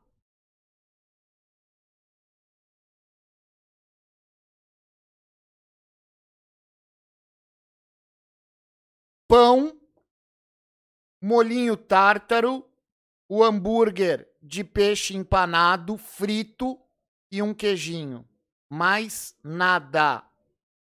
Ó. Simplão, gente. Simplão. Ó. Tá?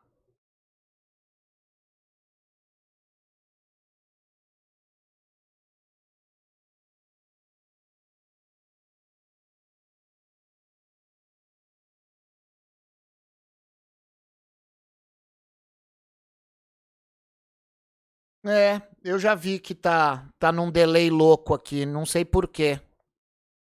Porque eu tô acompanhando o chat de vocês pelo chat do YouTube. Mas tem um delayzinho mesmo.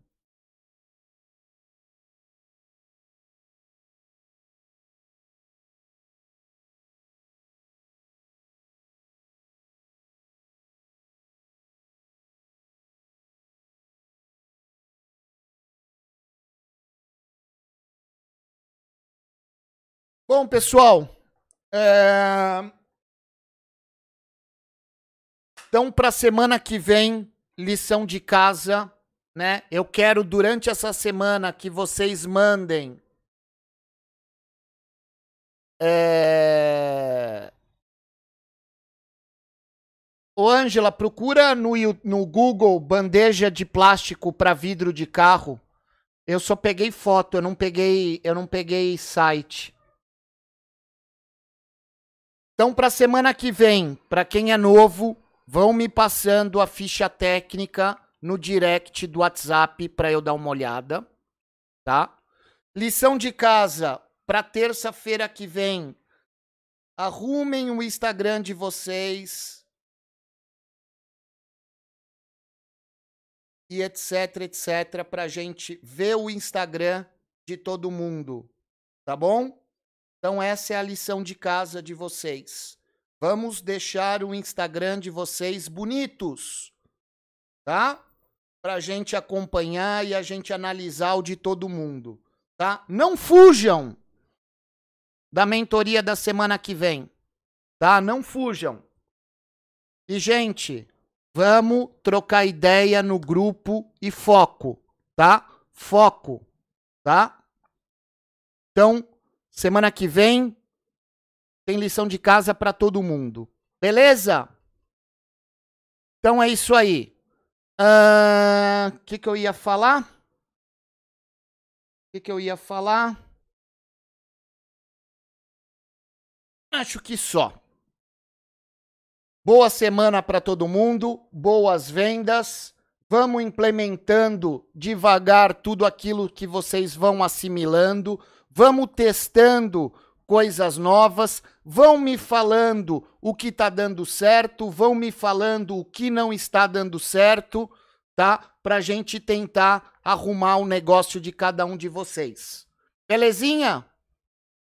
Beleza pura? Bom, vou tomar meu café, que eu não tomei meu café da manhã ainda.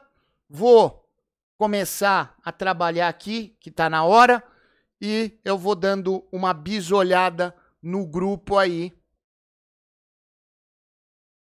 Eu vou dando uma bisolhada no grupo aí, conforme for dando tempo. Tá bom? Obrigado pela companhia de todo mundo. Espero que vocês tenham gostado da live. Espero que tenha sido produtiva para vocês, né? E é isso aí. Beijo grande para vocês, fiquem com Deus. E até daqui a pouco, gente. Até daqui a pouco. Fui!